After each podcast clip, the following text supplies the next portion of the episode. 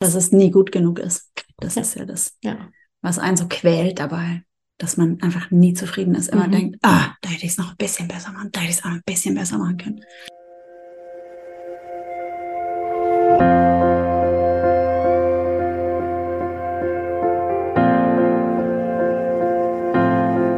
Hallo und herzlich willkommen bei Loslassen und gemeinsam wachsen, deinem Podcast rund um bewusste und bedingungslose Elternschaft.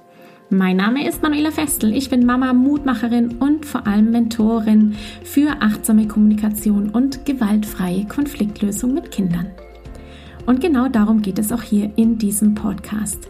Ich zeige dir, wie du deinen Weg in eine bewusste, authentische und bedingungslose Elternschaft findest und Konflikte schließlich mit deinem Kind achtsam, respektvoll und gewaltfrei lösen kannst. Ganz ohne Schimpfen und Bestrafen. Bist du bereit? Na, dann lass uns loslegen. Hallo, herzlich willkommen. Schön, dass du da bist, hier in Loslassen und gemeinsam wachsen, zu einer neuen Podcast-Episode, zu einem wichtigen, wichtigen Thema, mit dem Frauen ganz, ganz, ganz oft konfrontiert sind, nämlich mit dem Perfektionismus. Ich habe heute hier im Interview Anina Diebold. Sie ist Hebamme, spirituelle Frauenbegleiterin und meine Herzensfreundin. Sie hat mich zu Hause besucht. Mit ihren Kindern war sie bei mir und wir haben natürlich über so viele Themen gesprochen. Und eines dieser Themen haben wir für dich direkt vertont. Es geht um den Perfektionismus und die Gründe dafür, warum der Perfektionismus so eine unglaubliche Einbahnstraße ist. Du wirst in dieser Podcast-Folge erfahren, was Perfektionismus ist, woher der eigentlich kommt, warum es so ein großer Schatz ist, wenn wir nicht perfekt sind, wenn wir uns so authentisch und ehrlich zeigen, wie wir sind, was unsere Kinder auch eben von unterschiedlichen Menschen lernen können, die eben sich nicht perfekt zeigen, und wie letztendlich bewusste Entscheidungen viel, viel mehr Leichtigkeit in deinen Familienalltag bringen. Ich wünsche dir viel Spaß bei diesem schönen Gespräch mit Anina Diebold zum Thema Perfektionismus. So, ihr Lieben, herzlich willkommen. Hallo Anina. Wir haben gerade gesagt, wir stoßen an. Wir verraten nicht, dass es Wodka ist. So, ich darf euch heute einen, eine besondere Podcast-Folge präsentieren, weil Anina, meine Gesprächspartnerin für einige Podcast-Episoden, die wir schon zusammen gemacht haben, ist bei mir jetzt eine Woche im Urlaub. Und da ist es natürlich ein Muss, dass wir uns beide vor die Kamera setzen und hier für euch was aufnehmen. Jetzt saßen wir schon ein bisschen, haben, ich glaube, sieben verschiedene Themen herunternotiert und uns jetzt aus dem Bauch heraus für ein Thema entschieden, das du jetzt hier heute erfahren darfst. Und der Titel ist Perfektionismus ist eine Einbahnstraße. Oder wie hast du gesagt, eine Autobahn ohne, ohne Abfahrt. Ohne Abfahrt. Ich sehe da so eine, so eine Autobahn vor mir, wo rechts und links so Mauern laufen und du kannst einfach immer nur geradeaus fahren. Mhm. Du bist angetrieben, immer schneller, immer schneller von deinem eigenen Perfektionismus, aber du findest keine Ausfahrt. Und irgendwann verlierst du die Kontrolle, oder? Übel.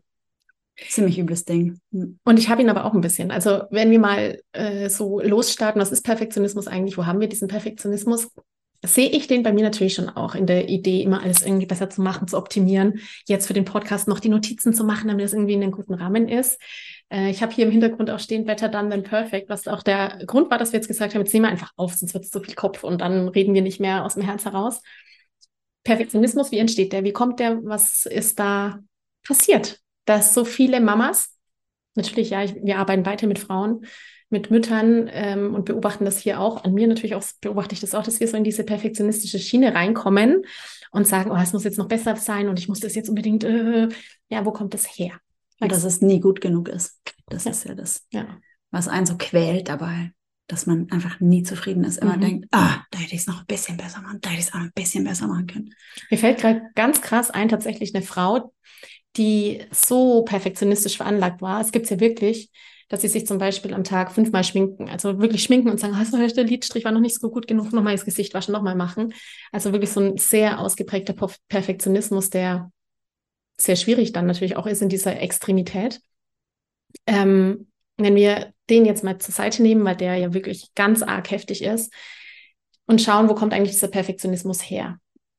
Mag ich da an dieser Stelle tatsächlich einmal kurz in die Kindheit leuchten, weil natürlich alle unsere oder sehr viele Verhaltensweisen, die wir haben, die wir heute als Überlebensstrategie haben, und der Perfektionismus ist eine dieser Überlebensstrategien, die wir uns in der Kindheit angeeignet haben, weil es uns geholfen hat, in Situationen, die uns emotional überfordert haben, zu überleben, zurechtzukommen, das zu kriegen, was wir als Kind eigentlich brauchten und irgendwie keine andere Lösung dafür hatten. Und diese Strategie eben Dinge besonders gut zu machen, damit wir besonders gut genug sind und dann am Ende des Tages dann eben angenommen werden, das ist wichtig, angenommen werden, so wie wir sind, ähm, hat sich der Perfektionismus eben gebildet oder ist geblieben als Strategie, um nicht kritisiert zu werden.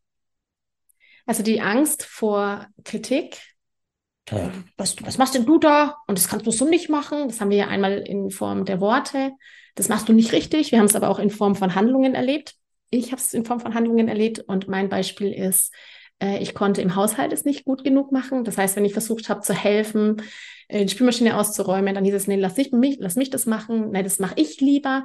Also die Botschaften, die dann da immer kamen, waren, das machst du nicht gut genug. Das ist mir dann natürlich jetzt hier in meinen Notizen auch äh, eingefallen, ist ganz klassisch, was ich bei meinen Töchtern dann auch erlebt habe und wie spannend das eigentlich war, als die beide diese Phase hatten, so mit zwei Jahren, drei Jahren im Haushalt zu helfen. Ja, das kennt ihr bestimmt auch. Sie Kinder dann sagen, oh, was machst denn du da? Oh, ich will auch wischen, ich will auch Fenster putzen. Und sie können das halt nur so, wie sie es eben können. Das schaut eigentlich danach noch schlimmer aus als vorher so Dinge zu tun, wie ich wische jetzt nach, während mein Kind dabei ist. Auch das ist eine Art und Weise der Reaktion es war nicht gut genug. Ja, du kannst es nicht so gut wie ich. Ähm, deswegen wische ich nochmal nach. Ich kann natürlich nachwischen, wenn mein Kind nicht zuschaut, weil ich ja natürlich auch ein Ergebnis haben will als Mama, völlig in Ordnung und alles okay. Aber in dem Moment, wo quasi das Kind mithilft zu wischen und die Mutter wischt nochmal drüber, kommt immer die Botschaft, es war noch nicht gut genug. Und da bilden sich in vielen kleinen Worten, in vielen kleinen Handlungen irgendwann mal die Geschichte in unserem Kopf, in der Kindheit, aha, so wie ich es mache, passt es nicht. Ich kann es nicht. Ne? Kriege immer kritisiert, ich bin nicht, ich bin einfach noch nicht gut genug in diesem Augenblick oder in diesem Moment. Und das ist so dieses, äh, wir, wir halten uns daran fest, es immer so gut zu machen, dass ein anderer mich nicht kritisieren kann, weil dieser Schmerz, die Kritik einfach echt unangenehm ist. Mir fiel witzigerweise was Lustiges dazu ein, was wie so ein Gegenbeispiel ist. Ja. Offensichtlich habe ich meine älteste Tochter, die jetzt 13 ist, ähm, ausreichend in Ruhe putzen lassen, weil als sie kurz vor ihrem dritten Geburtstag sind wir umgezogen und sie wollte eine blaue Wand in ihrem Zimmer, so ein bisschen so schraffiert. Und meine Mutter hat es mit ihr gestrichen und dann hat sie zu ihr gesagt, geh jetzt mal weg, Großmama, ich mach das, ich kann es besser, weil deine Augen sind nicht mehr so gut. Und hat meine Mutter zur Seite geschoben und hat auch nochmal gestrichen, wo meine Mutter schon gestrichen hatte. Mhm. Und das ist mir jetzt gerade eingefallen. Ja, sehr gut. okay, offensichtlich hat sie da mhm. genug Selbstvertrauen gehabt ja. in ihre Fähigkeiten. Und ich erinnere mich eben gut, dass sie, dass sie super engagiert war mit Putzen und mhm. so. Und dass ich es eigentlich immer genossen habe, mit ihr zusammen zu putzen, aber eben auch manchmal dann, wenn sie nicht dabei war, was weiß ich, nochmal den Wasserhahn nachpoliert habe mhm. oder so. Aber ich glaube, es ist ein ganz gutes Beispiel, wo man erkennt, äh, selbst wenn man dann sagen würde, oh super, hast du toll gemacht, guck mal, ich mache hier noch die letzten Flecken weg, ähm, ist für uns vielleicht so eine Kleinigkeit, mhm. aber für das Kind ist es so, oh, okay, ich habe es nicht gut genug gemacht. Mhm. So, hat nicht ausgereicht. Ich habe alles gegeben, aber es hat nicht ausgereicht. Genau, und nicht für jedes Kind ist es so. Also auch nochmal der Hinweis ist nicht nur, weil wir das jetzt einmal so gesagt haben, macht es bei dem Kind dieses Ergebnis, aber es ist, ein, es kann sein, dass diese Botschaft bei dem Kind ankommt. Das heißt, das Bewusstsein zu haben und die Sensibilität letztendlich dafür, dass ich achtsam bin mit meinen Worten und achtsam bin mit meiner Art und Weise zu reagieren, das einfach im Hinterbewusstsein oder im Hinterkopf mhm. zu haben, ist da förderlich, um gar nicht in diese Kinder gar nicht in diese Schiene mit reinzubringen, dass sie das perfekt machen müssten. Eigentlich ein super Übungsfeld, mhm. um unseren eigenen Perfektionismus im ordentlichen Bad ja, zu kriegen. Genau. Einfach ja. aushalten, mhm. dass das Kind jetzt geputzt hat und sagen, cool, hat mir was abgenommen, ist vielleicht nicht so, wie ich es perfekt Ja, und das würde, aber auch für die, für die Mühe, die sich das Kind ja. gemacht hat. Mir und ich kann da gleich mhm. üben, dass mir die zwei Wasserflecken da jetzt vielleicht nichts ausmachen, weil hey, ja. bevor ich jetzt nachwische, gehe ich lieber ein Eis essen mit meinem Kind und habe vielleicht eine coole Zeit statt ein perfektes Bad. Ja, da kommen wir gleich dazu. Ich, mir fällt gerade direkt, ich höre euch quasi schon direkt sagen, ja, aber muss mein Kind nicht lernen, wie es geht, dass ich mein Kind beibringe, wie die Dinge funktionieren, damit es natürlich auch irgendwo im Leben zurechtkommt und so. Und da ist es tatsächlich, ja, absolut. Und ich kann auch meinem Kind Putzen beibringen, wenn wir jetzt mal bei dem Putzenbeispiel bleiben, weil das irgendwie so äh, super griffig ist. Die Art und Weise, wie ich daran gehe, ist das Entscheidende. Ich kann nämlich ganz völlig neutral zu meinem Kind sagen, weißt du was? ich beobachte gerade, du machst es ganz anders als ich. Darf ich dir zeigen, wie ich das mache? Oder magst du mir erklären, warum du das so machst? Und in dem Moment, wo ich quasi wieder mit meinem Kind in Kontakt komme, mein Kind sagt, na, ich mache das so, weil, oder ähm, ich sage, darf ich dir zeigen, wie ich das mache, weil ich habe Erfahrungen damit gemacht, dass es irgendwie leichter geht. Und mein Kind sagt, ja, zeig mal, bin ich auf einer ganz anderen Ebene. Mhm. Dann bin ich nicht auf der Ebene von, ah, ich wische mal drüber, ich mache das nochmal weg, das war nicht gut genug, sondern hinzu, guck mal, wie ich das mache, schau mal, wie du das machst und was kannst du von mir lernen, was kann ich von dir lernen. Ist, ein, ist anders. Voll, ja, weil ja. es ja auch die Zügel in der Hand behält, ja, weil genau. es entscheiden kann, will ich das jetzt sehen oder interessiert es mich? Ja, genau. ich finde es gerade gut genug, mhm. will ich nicht hören, wie du es machst. Ja. Du kannst ja immer noch entscheiden. Spannend. Du hast gesagt, du möchtest bei dem Thema was zum Thema sagen, ein Dorf würde anders erziehen. Ja, ja, das beschäftigt mich schon eine Weile. Eben ein Dorf, weil das ja immer wieder so das Thema ist unter Eltern oder vor allem Mütter, dass, dass das viel benannte Dorf fehlt. Und ich bin gar nicht dafür, dass wir jetzt alle wieder in irgendwelche Dörfer ziehen und alle Nachbarn miterziehen ähm, dürfen drumherum und jeder darf mit einer Ohrfeige reagieren, wenn da, was weiß ich, mit dem Fahrrad an die Mauer fährt oder irgendwas. Mhm aber dass wir, dass wir, ähm, ja, mir ist plötzlich so klar geworden, was wir unseren Kindern nehmen, wenn wir den Anspruch haben, allein perfekt zu sein. Mhm. Und ähm, so ein bisschen, klar haben wir die Verlockung sozusagen, das Dorf, also alleine alles machen zu müssen, weil das Dorf eben nicht mehr so da ist und uns unterstützt, Großfamilien selten geworden sind, wo einfach Tanten und Omas und Cousinen und ich weiß nicht, wer alles da sind, die einfach automatisch mit übernehmen und die Kinder mit begleiten ähm, das ist einfach unsere Art zu leben heute. Da können wir gar nicht so schnell alles dran ändern. Aber ich glaube, wir dürfen ähm, eben da unseren Perfektionismus runterschrauben und nicht den Anspruch haben, selber alles alleine perfekt zu machen, sondern anzuerkennen, dass andere Menschen Dinge anders machen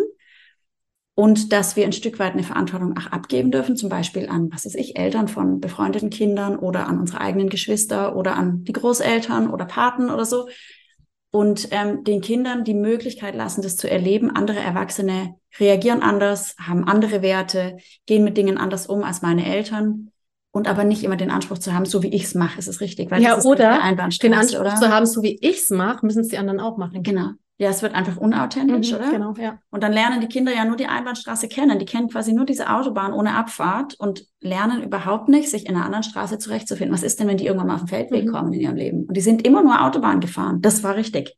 Ja. So, und da finde ich, haben wir wie uns selber gegenüber die Verantwortung, uns diese Entlastung zu erlauben, dass, dass mhm. eben auch andere Menschen Einfluss nehmen dürfen und uns unterstützen dürfen und gut genug sind mit ihren Dingen, die sie anders machen als wir, ja. eben weil wir loslassen die Idee, dass nur ein Weg perfekt ist. Und gleichzeitig, ähm, finde ich, nehmen wir unseren Kindern ganz viel, wenn wir ihnen diese, diese Erfahrungen wegnehmen, mit anderen Erwachsenen ähm, im Kontakt zu sein, weil sie, sie lernen so viel Toleranz und so viel Flexibilität.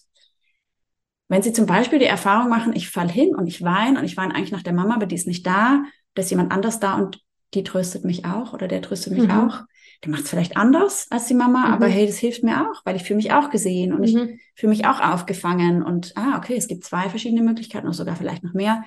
Also jetzt nur als Beispiel, ja. Ähm, ich glaube, dass wir tollere, tolerantere Menschen durchs Leben begleiten, wenn wir von unserem Perfektionismus abweichen und von mhm. der Vorstellung, dass die Pluralität nur, letztendlich auch zeigen, voll. was alles möglich ist. Ja, mhm. ja.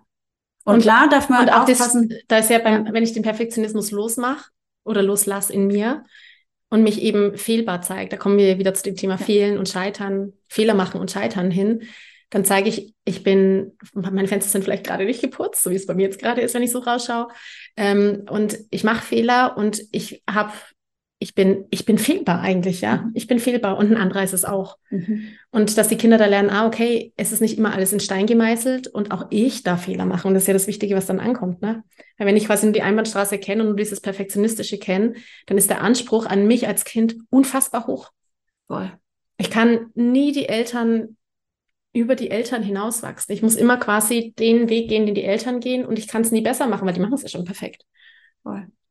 Wenn ich einen Fehler mache, bin ich ja quasi, oh Gott, ja, ich bin, ich bin da unten, während meine Eltern da oben sind. Ich komme nie an diese, an dieses, an dieses Bild, dieses Idealbild, das mir vorgelebt wird, in, in irgendeiner Form ran. Ja, vor allem, glaube ich, passiert es, dass wie ein Fehler oder eine Kritik einem das Gefühl dann gibt, komplett falsch zu sein. Nicht in mhm. dem Moment vielleicht falsch gehandelt zu haben. Das ja. ist ja durchaus eine Tatsache, mhm. dass man manchmal einfach falsch handelt. Aber das hat ja nichts mit mir als Mensch zu tun, dass ich ein schlechter Mensch bin oder dass ich falsch bin, ja. sondern ich habe in diesem Moment falsch genau. gehandelt. Mhm. Und das zu erkennen und zu sagen, ah, okay, gut, anders wäre es besser Richtig. gewesen, mhm, da fange ich an zu reflektieren, ich kann mich entschuldigen, ich kann irgendwie erfahren, was hat es mit dem anderen gemacht, was habe ich ausgelöst und dann kann ich daraus lernen. Aber das eben nicht als total ähm, mh, mm, Devastating fällt mir gerade ein, weiß nicht warum. Also so ein, so ein total zerstörerisches Gefühl von, ich bin falsch, wie ich ja. bin. Ist ja ein Riesenunterschied. Habe ich mhm. was falsch gemacht oder bin ich falsch? Ja, oh Gott. Mhm. Und das Und, ist aber die Botschaft, die so oft ankommt, mhm, oder? Genau. Du machst einen Fehler, also bist du schlecht. Mhm. Und da finde ich, müssen wir so achtsam sein. Das kennen wir wahrscheinlich alle, ja. dass wir uns dann grundsätzlich falsch fühlen, weil wir irgendwo einen Fehler gemacht haben.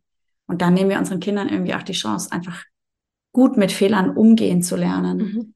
wenn wir so dieses, immer nur diese eine Richtung und das ist richtig. Ja. Ich habe mir, mir ist da tatsächlich jetzt eben auch so eingefallen, selbst Scheidungskind zu sein oder Trennungskind zu sein, was ja ein unglaublicher Einschnitt ist. Da können wir übrigens auch mal drüber sprechen. Fällt mir gerade so ein. Das ist ja auch mhm. mal ein ganz großes, wichtiges Thema. Und ich, ich habe, und dieses, ja, und diese Tatsache, dass ich, dass ich als Kind einfach in verschiedenen Familienteilen aufgewachsen bin, also bei der Mama und beim Papa und bei der einen Oma und bei der anderen Oma und so, habe ich natürlich genau das gesehen. Ich habe gesehen, wie Familie sein oder wie Alltag bei Mama ist. Ich habe gesehen, wie Alltag bei Papa ist. Ich habe gesehen, wie Alltag bei den Großeltern ist, bei den verschiedenen und so.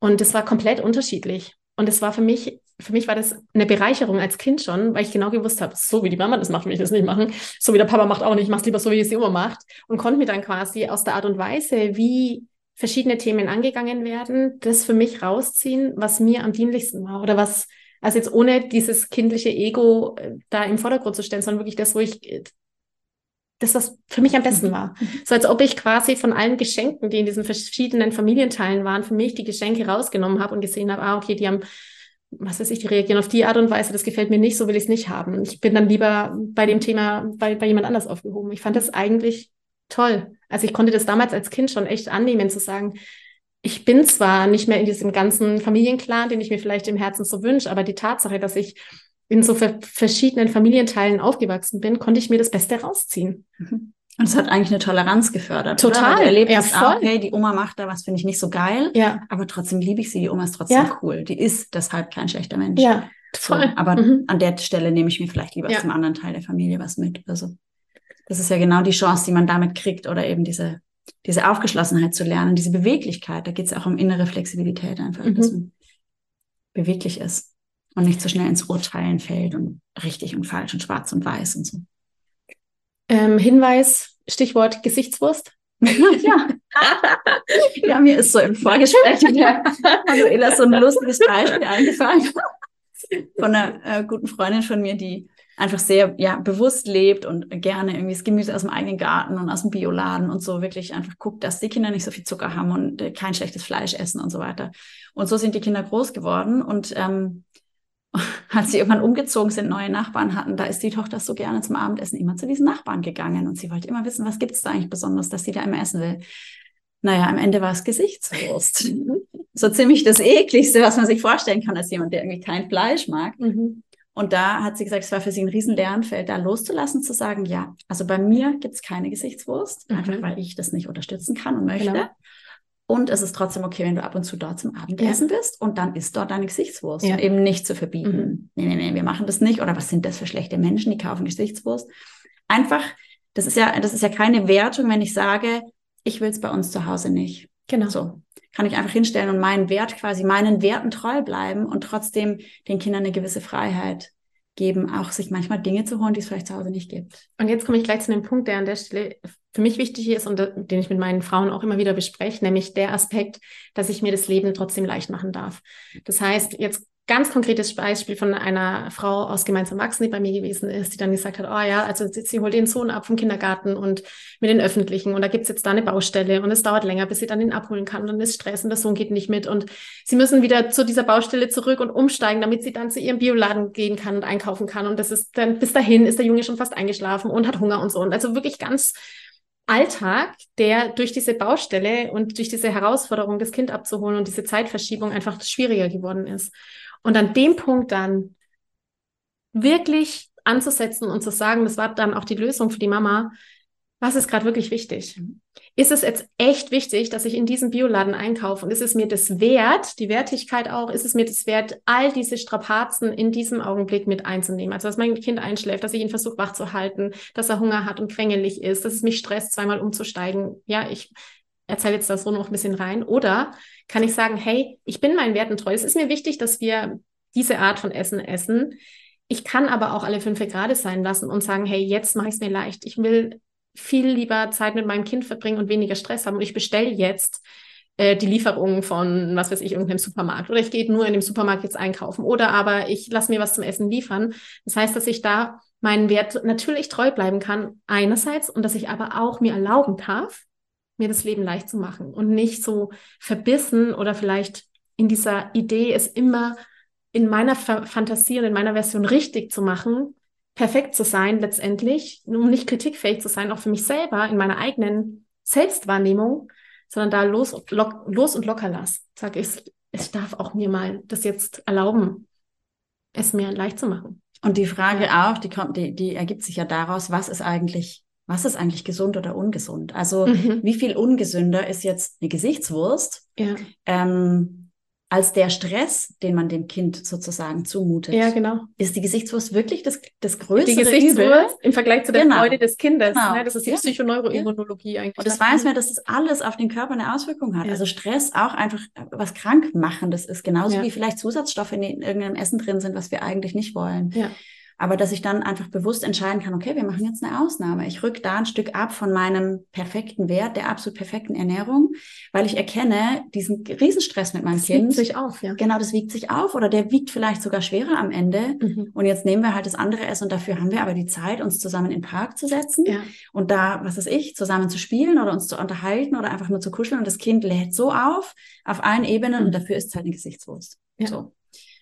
Also das finde ich ist ein ganz äh, mega wichtiger Faktor, dass wir das nicht vernachlässigen oder dass wir es eben auch berücksichtigen, dass, ja. dass die auch ähm, in diesem Stress irgendwie diese Mutter, die wir eigentlich sein wollen, aus den Augen zu genau. verlieren. Dann haben wir zwar vielleicht den perfekten ähm, zusatzstofffreien äh, Kühlschrank und, und Küchenschrank. Aber, aber der Stress, wir, der vorausgegangen genau, ist. Genau. Wir sind völlig am Ende und haben überhaupt keine Belastungsmöglichkeit ja. mehr und sind nur noch am Rummaulen und das Kind fühlt sich ständig nicht gebunden an uns, weil mhm. wir nur äh, äh, äh, irgendwie auf, auf dem Kind rumhacken in unserer Überforderung. Also ich glaube, das ist nicht gesünder fürs Kind. Ja.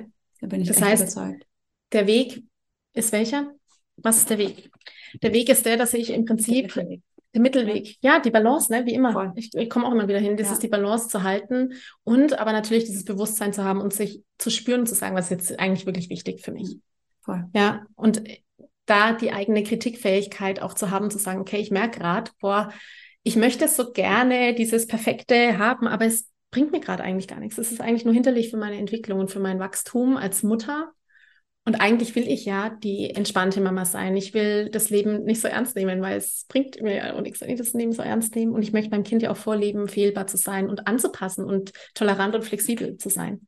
Und wir kommen eigentlich wieder ja. an den Punkt, mhm. dass ich auf mein Gefühl höre, nicht nur im Kopf irgendein Konzept genau. umsetze, ja. was ich mir irgendwann mal da reingesetzt habe und jetzt muss ich gucken. Ja, oder die reingesetzt wurde, halt, ne? Genau, oder genau, ne, diese, reingesetzt diese, wurde. Mhm sondern dass ich wirklich mal innehalte und Luft hole und fühle, okay, was brauchen wir jetzt gerade eigentlich? Ah, okay, wir brauchen jetzt nicht noch eine U-Bahn und dann ein Biobrötchen, sondern wir brauchen jetzt gerade Zeit für Verbindung. Also setzen wir uns ja. in den Park und holen uns eine Packung Pommes. Ja. So, und haben einfach eine coole Zeit. Ja. Und das ist das, was uns das Gefühl eigentlich sagen würde, oder? Ja, und darauf absolut. zu vertrauen, immer mhm. wieder einfach innezuhalten und zu gucken, was fühle ich? Mhm. Was fühlt sich richtig an, nicht was denkt sich richtig ja, an. Ja, oder diese Stimme im Kopf, die ja gar nicht meine ist, ja. die dann irgendwie sagt, jetzt hast du wieder Pommes gekauft, ja, und dann wieder anfängt mit dieser Kritik und ich dann wirklich sagen kann, hallo Stimme, schön, dass du da bist, jetzt schiebe ich dich weiter, weil du gehörst gar nicht zu mir. Genau. Und ich fühle was anderes gerade. Mhm. Ja. Cool, Anina. Ja. Wir haben echt viel zu sagen, ne?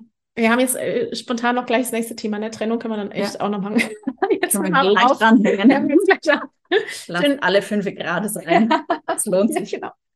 Prost. Ja, Prost, Prost. schön, schön, dass du heute wieder mit dabei warst und wir hören uns. Danke, Anina. Mal schauen, ob wir noch eine aufnehmen. Mhm. Gut. Tschüss. Tschüss. Ich danke dir von ganzem Herzen, dass du dir heute Zeit genommen hast, diese Podcast-Folge anzuhören. Wenn du noch mehr Impulse, Ideen oder Inspirationen auf deinem ganz persönlichen Weg zur bewussten und bedingungslosen Elternschaft suchst, dann abonniere unbedingt meinen Newsletter oder du folgst mir auf Instagram, Facebook oder Telegram. Möchtest du wissen, welche Kommunikationsstones sich in deinen Alltag eingeschlichen haben und mit welchen leichten Tricks du Konflikte mit deinem Kind vorbeugen kannst? Dann hol dir mein kostenfreies E-Book. Du findest es unter sprachzeichen.de-40-Sätze. Wenn auch du mal eine Frage stellen möchtest, dann komm am besten auf meine Warteliste von Gemeinsam wachsen, meinem zwölfwöchigen Mentoring-Programm von der Wut zu Respekt und liebevollen Eltern-Kind-Kommunikation. Das findest du unter sprachzeichen.de-gemeinsam-wachsen-warteliste. Wenn dir die Folge gefallen hat, freue ich mich natürlich riesig über einen Kommentar und natürlich, wenn du die Folge bei deinen Freunden und Freundinnen teilst und meinen Podcast abonnierst. Jetzt wünsche ich dir aber alles Gute. Wir hören uns sicherlich bald. Viele liebe Grüße. Ciao, ciao. Und natürlich auch mag ich dir hier an dieser Stelle meine von Herzen kommende Herzensempfehlung geben, Anina zu kontaktieren bei allen Fragen, die du rund um Weiblichkeit und Frausein hast.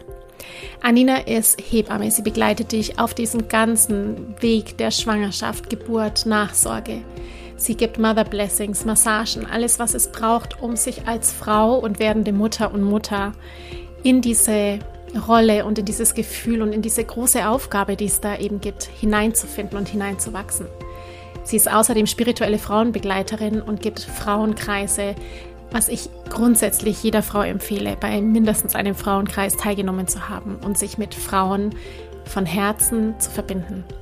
Du erreichst Anina unter www.die-würdevolle-geburt.de oder auf ihrem Instagram-Account, das ist auch die würdevolle Geburt. Wenn du also eine Frage rund um Frau sein und Weiblichkeit hast, wende dich an Anina. Sie ist immer für dich da und gibt dir den besten Rat, den sie dir geben kann. Authentisch, würdevoll, ehrlich und von Herzen.